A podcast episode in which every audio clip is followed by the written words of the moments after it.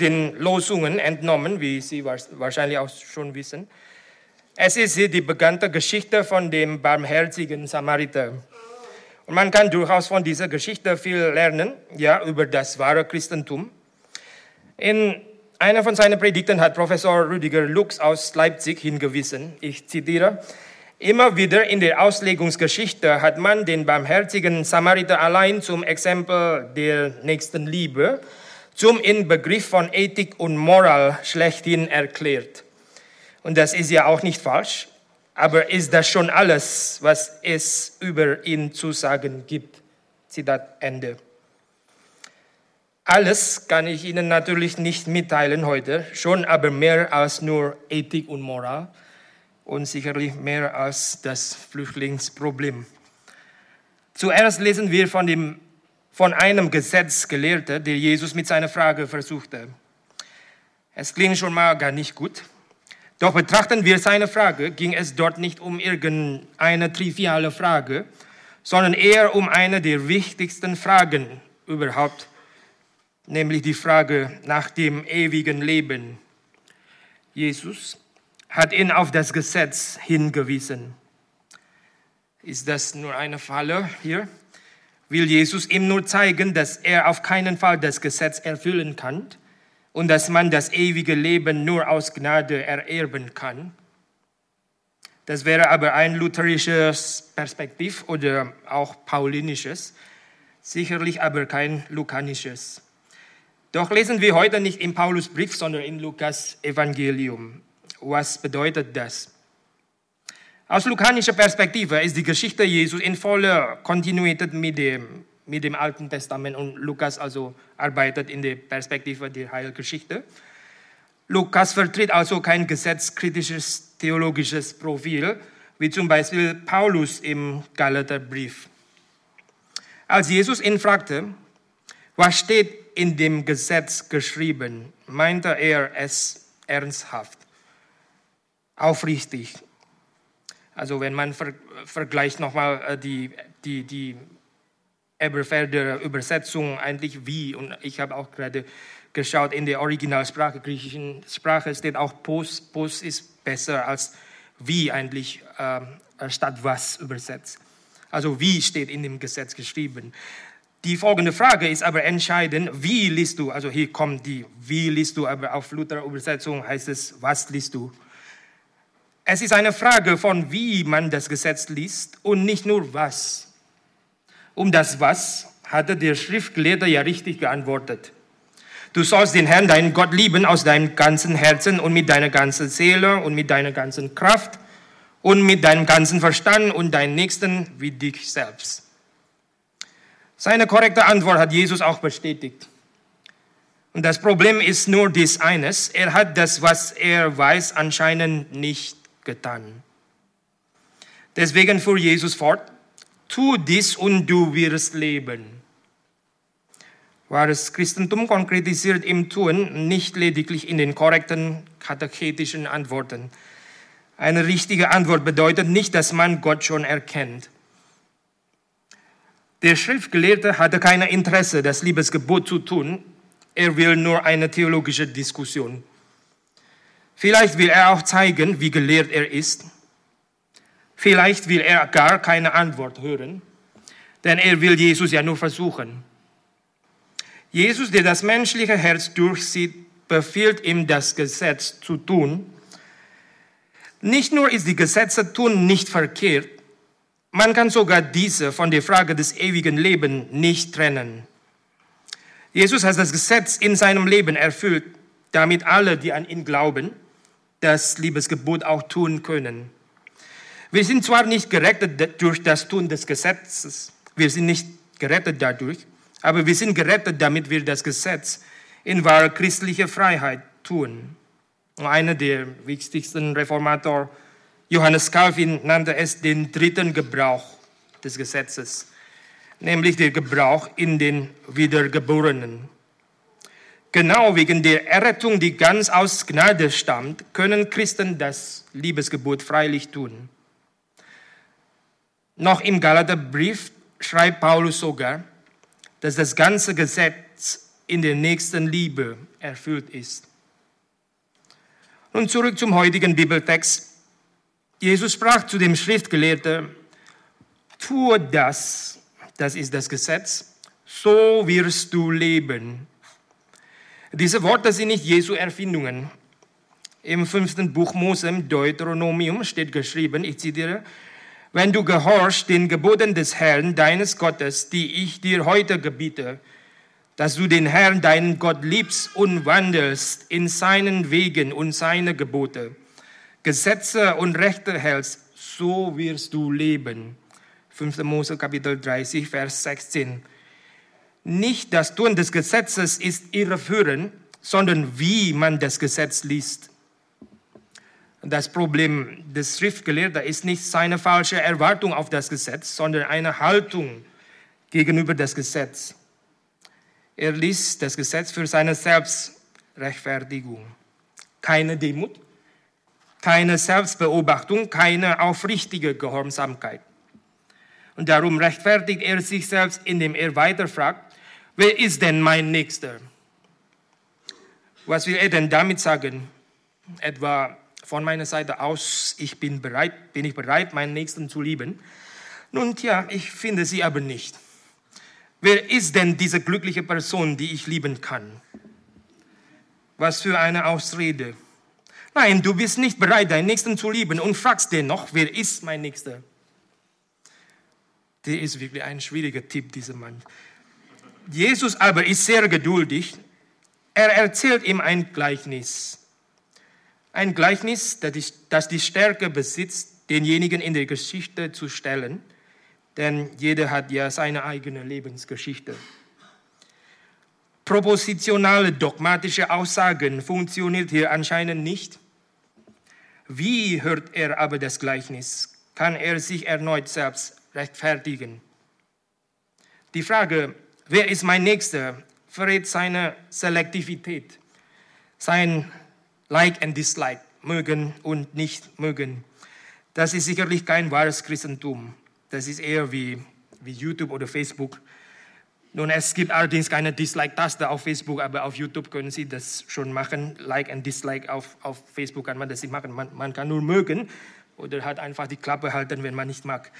Zum Bibeltext. Wer in seiner Liebe selektiv ist, versteht Jesu Lehre nicht. Nur diejenigen zu lieben, die uns vorteilhaft dienen, ist ja, ist ja keine christliche Liebe. Wer nur seinesgleichen liebt, liebt grundsätzlich sich selbst. Oder genauer gesagt, seinen eigenen Schatten.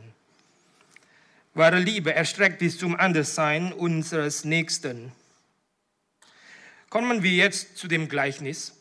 Die Erwartung des Hörers auf den Priester und den Levit ist aber enttäuschend hier. Wie konnten sie den halbtot liegenden Menschen nicht helfen? Der Priest und der Levit sind ähnlich. Die beiden sind religiöse Menschen. Vielleicht sind sie auch von Jerusalem auf dem Weg nach Jericho. Vielleicht waren sie auch zusammen in Jerusalem in dem gleichen Tempel gewesen. Dann haben sie eigentlich keine Ausrede gehabt, den armen Mann nicht zu helfen. Oder befinden sie sich auf dem Weg in Richtung Tempel? In diesem Fall ist es in der Tat ein schwieriges Dilemma zwischen Pflicht und Pflicht. Pflicht versus Pflicht. Da gewinnt natürlich die liturgische Pflicht. Aber gibt es in der Bibel überhaupt solche Einstufungen von liturgisch-kirchlichen und sozialen Pflichten? Sind die beiden nicht untrennbar integriert? Die kirchliche Pflicht, in Anführungszeichen, kann hier religiöse Menschen von, von Gott wegführen. Weg von der Verantwortung, Mensch zu sein. Also, wie, wie denn jetzt? Ist liberale Haltung besser als eine konservative oder links besser als rechts? Nein, es geht hier nicht, es geht hier mehr als nur um eine stereotypische Gruppierung. Es geht um das wahre biblische Christentum, um einen barmherzigen Glauben. Was ist Barmherzigkeit. Barmherzigkeit setzt das Elend des anderen voraus. Ohne das Elend ist Barmherzigkeit irrelevant und bedeutungslos. Darum beginnt auch einer der bekanntesten reformierten Katechismus, die Heidelberger, mit der Frage, ich zitiere, was ist dein einziger Trost im Leben und im Sterben? Trost setzt Elend voraus.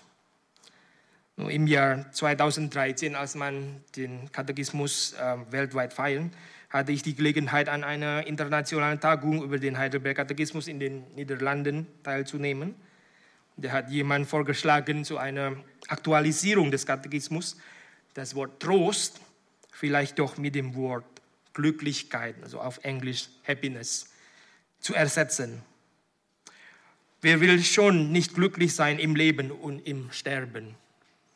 Dann habe ich gemeldet, habe ich gesagt, das ist doch genau die Stärke und zugleich auch der Stolperstein des Heidelberger Katechismus.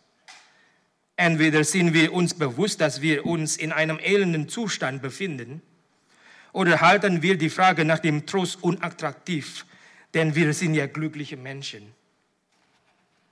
Lesen wir den Katechismus weiter, gibt es aber keine Erlösung des Menschen ohne die Erkenntnis über den menschlichen Elend und deswegen Trost.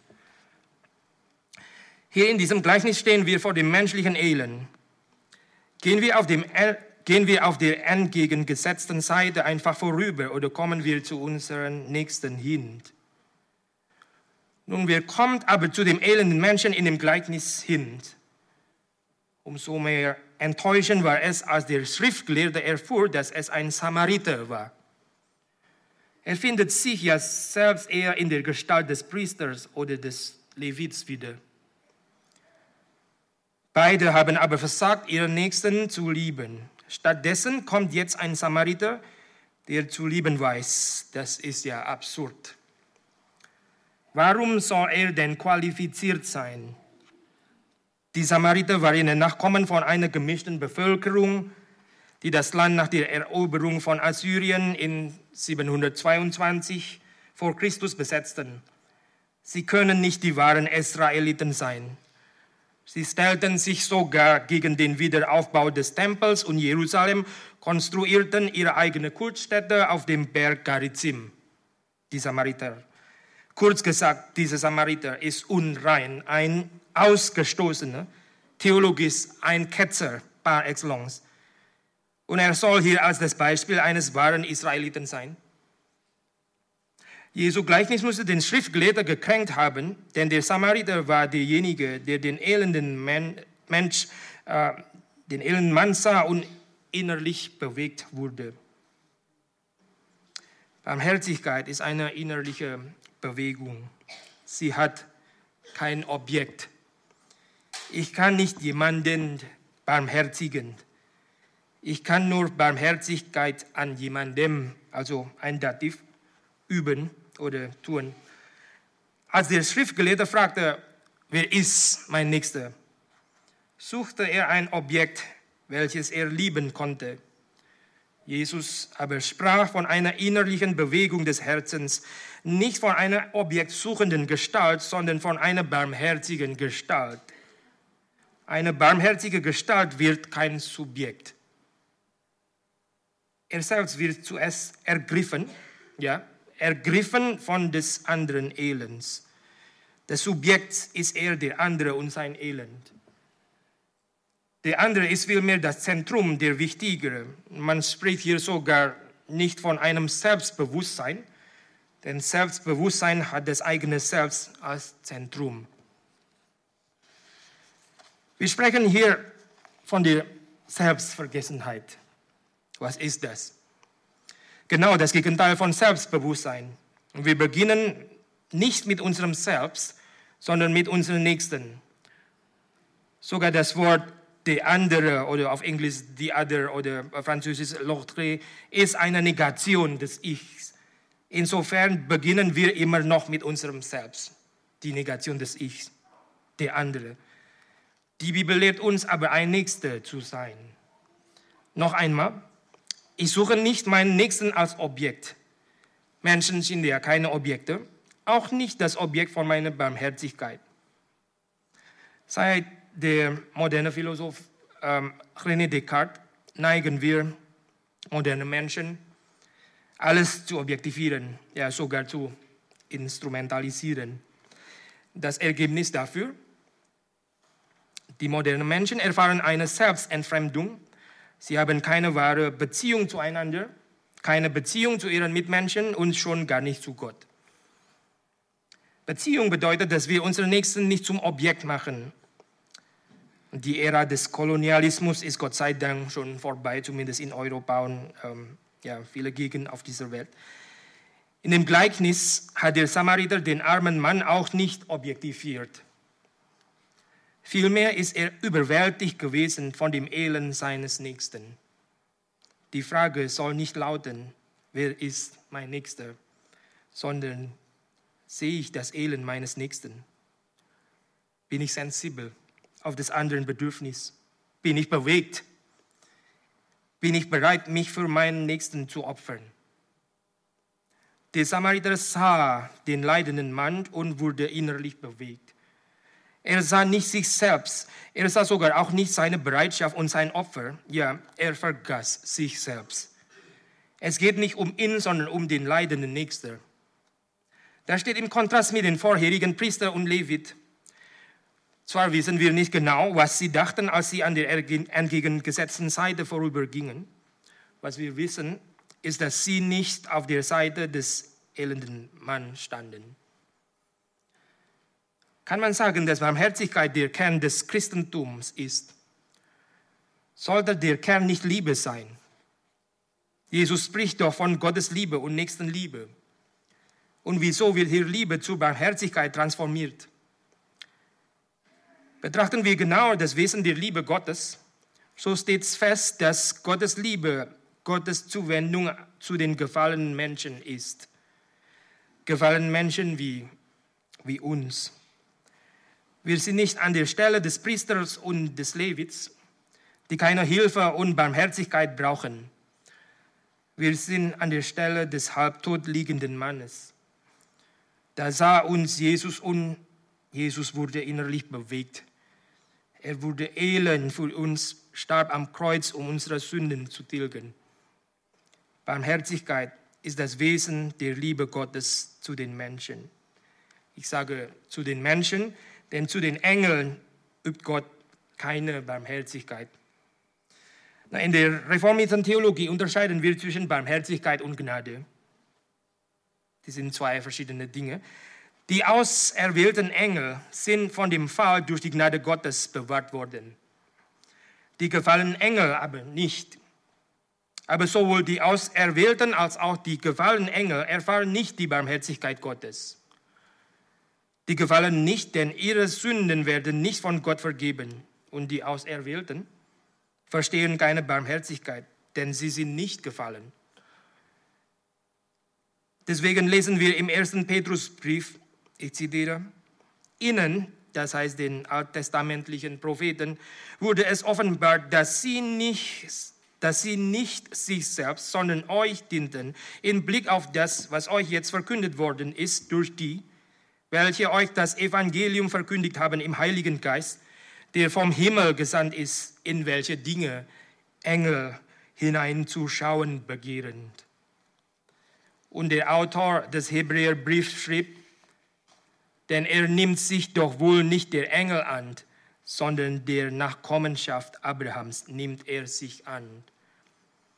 In vielfältiger Weise sind die Engel uns Menschen überlegen außer in einer Sache, nämlich in der Erkenntnis der Barmherzigkeit Gottes. Menschsein heißt Barmherzigkeit üben. Glückselig die Barmherzigen, denn ihnen wird Barmherzigkeit widerfahren. Matthäus Kapitel 5, Vers 7. Wir üben Barmherzigkeit, weil Jesus an uns zuerst Barmherzigkeit geübt hat. Ohne Gottes Barmherzigkeit sind wir nicht imstande, Barmherzigkeit zu üben. Und dennoch spricht auch Jesus nach Matthäus, dass denjenigen, die Barmherzigkeit üben, Barmherzigkeit widerfahren werden. Es ist also keine Einbahnstraße von Gott zu uns oder von uns zu unseren Nächsten. Nein, Gott macht den christlichen Verkehr hochinteressant, sodass wir nicht immer unsere Schulden zahlen müssen, dem, demjenigen gegenüber, welcher uns vorher Schulden verleiht hat. Wir können es den anderen weitergeben uns kann auch etwas gegeben werden, nachdem wir den anderen etwas gegeben haben. Ich kenne einen äh, Kollegen, der während seines Theologiestudiums in der Schweiz äh, von einer alten christlichen Dame finanziell unterstützt wurde. Und als er sein Studium vollendet hatte, konnte er nicht mehr die Güter jener alten Damen zurückzahlen. Also als er später zum Pfarrer wurde, hatte er anderen Theologiestudenten weitergeholfen. Ein durchaus gesegneter Pfarrer.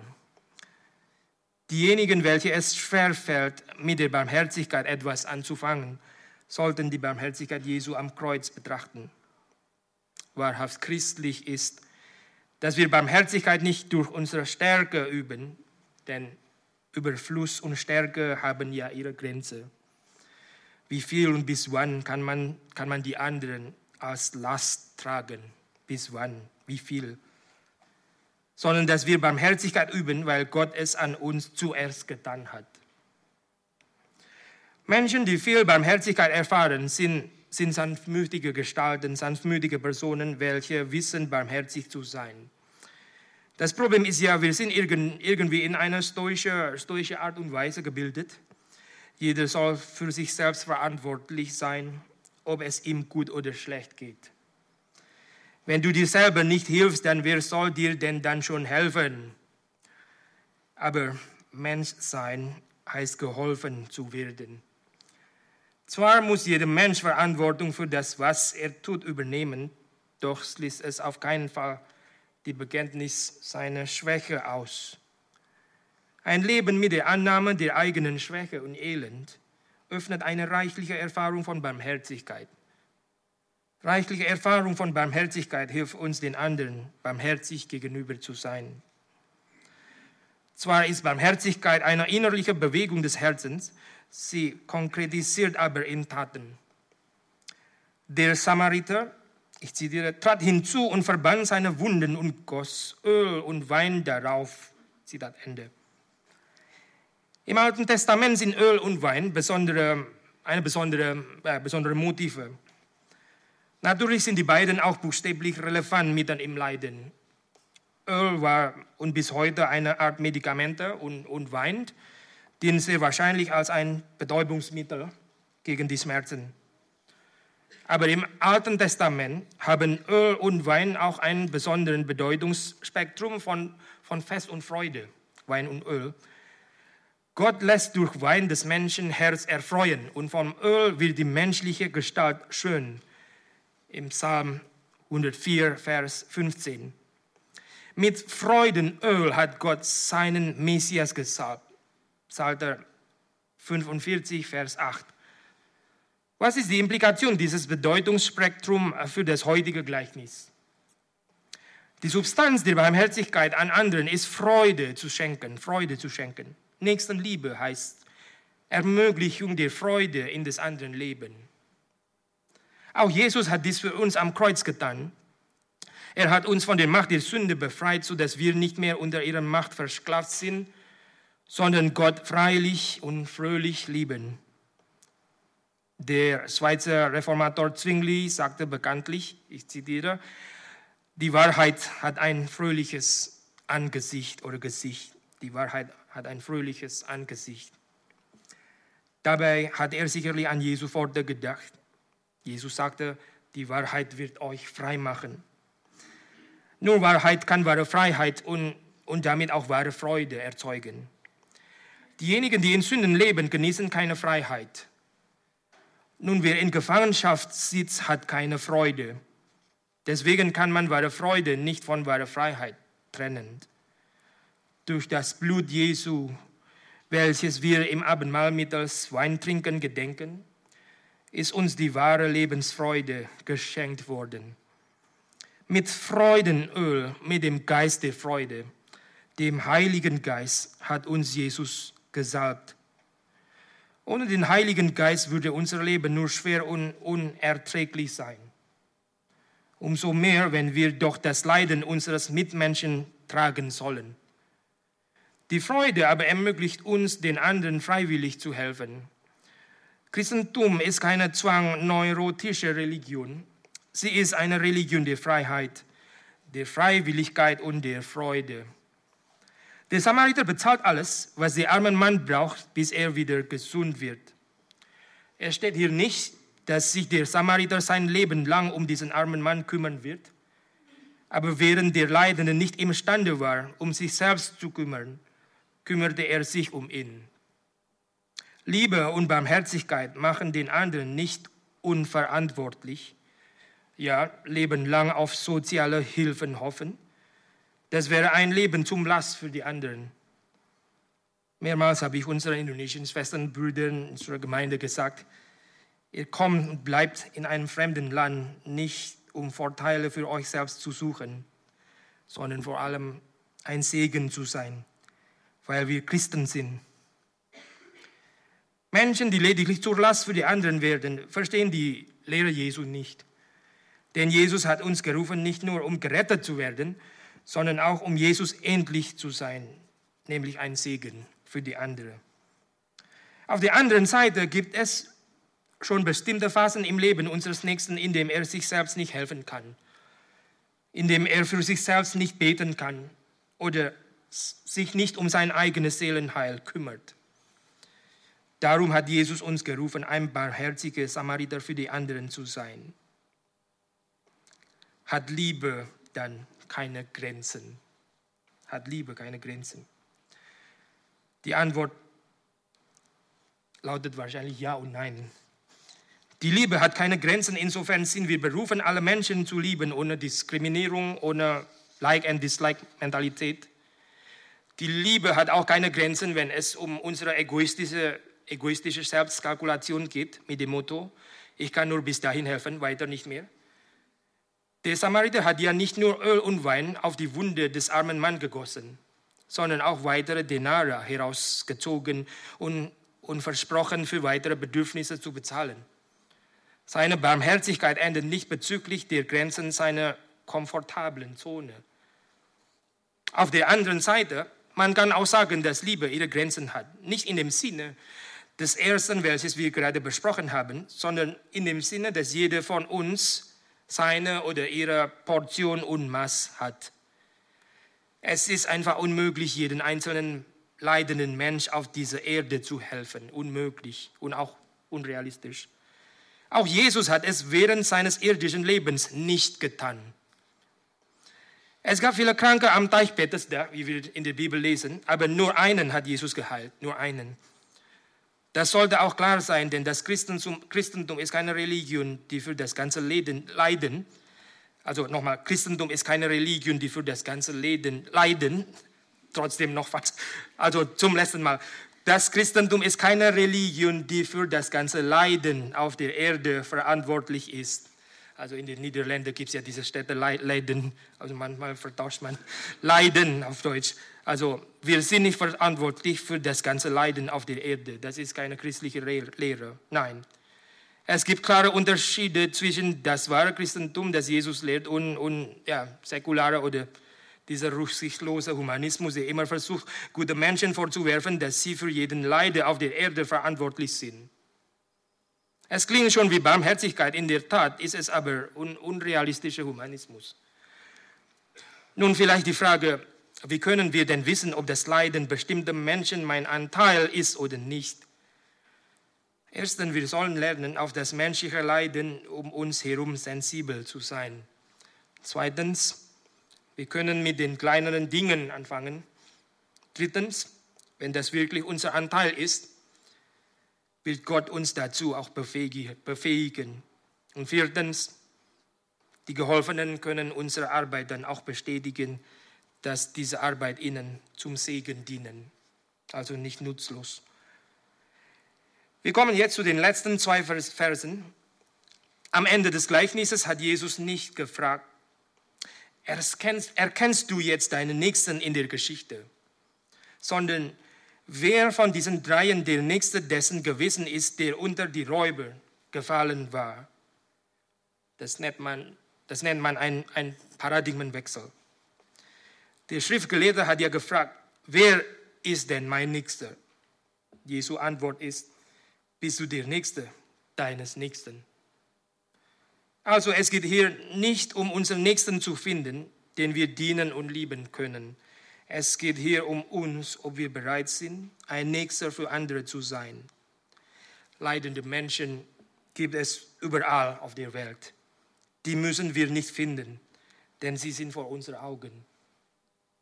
Also nochmal die Frage, wer ist mein Nächster? Ist keine aufrichtige Frage, sondern nur eine Ausrede und eine Selbstrechtfertigung. Jesus hat diese Frage auch nie beantwortet. Er fragt uns vielmehr, bist du bereit, ein Nächster zu sein? Und noch einmal hatte der Schriftgelehrte wieder richtig geantwortet, der die Barmherzigkeit an ihm übte. Zum Schluss sprach Jesus zu ihm, geh hin und handle du ebenso. Das Problem des Christentums heute ist immer noch das gleiche, wie es in der Gestalt des Schriftgelehrten geschildert wurde. Wir handeln nicht entsprechend dem, was wir wissen nicht entsprechend dem, was wir wissen. Es gibt eine große Kluft zwischen Wissen und Handeln. Und was ich schön finde, auf Deutsch unterscheidet man zwischen Wissen und Erkennen. Wir, wir sprechen nicht von Gottes Wissenschaft, sondern Gottes Erkenntnis. Und nicht von Menschenwissen, sondern Menschenerkenntnis. Das Gleichnis könnte eigentlich erspart werden, wenn der Schriftgelehrte sich selbst nicht rechtfertigen wollte, als Jesus zum ersten Mal zu ihm sprach. Tu dies. Fertig. Aber anscheinend nicht. Das muss Jesus noch dazu ein Gleichnis erzählen. Am Ende, nach der Gleichniserzählung, sagte Jesus wesentlich nicht Neues. Handle du ebenso. Tu dies, handle du ebenso doch mit den einleitenden Worten, geh hin.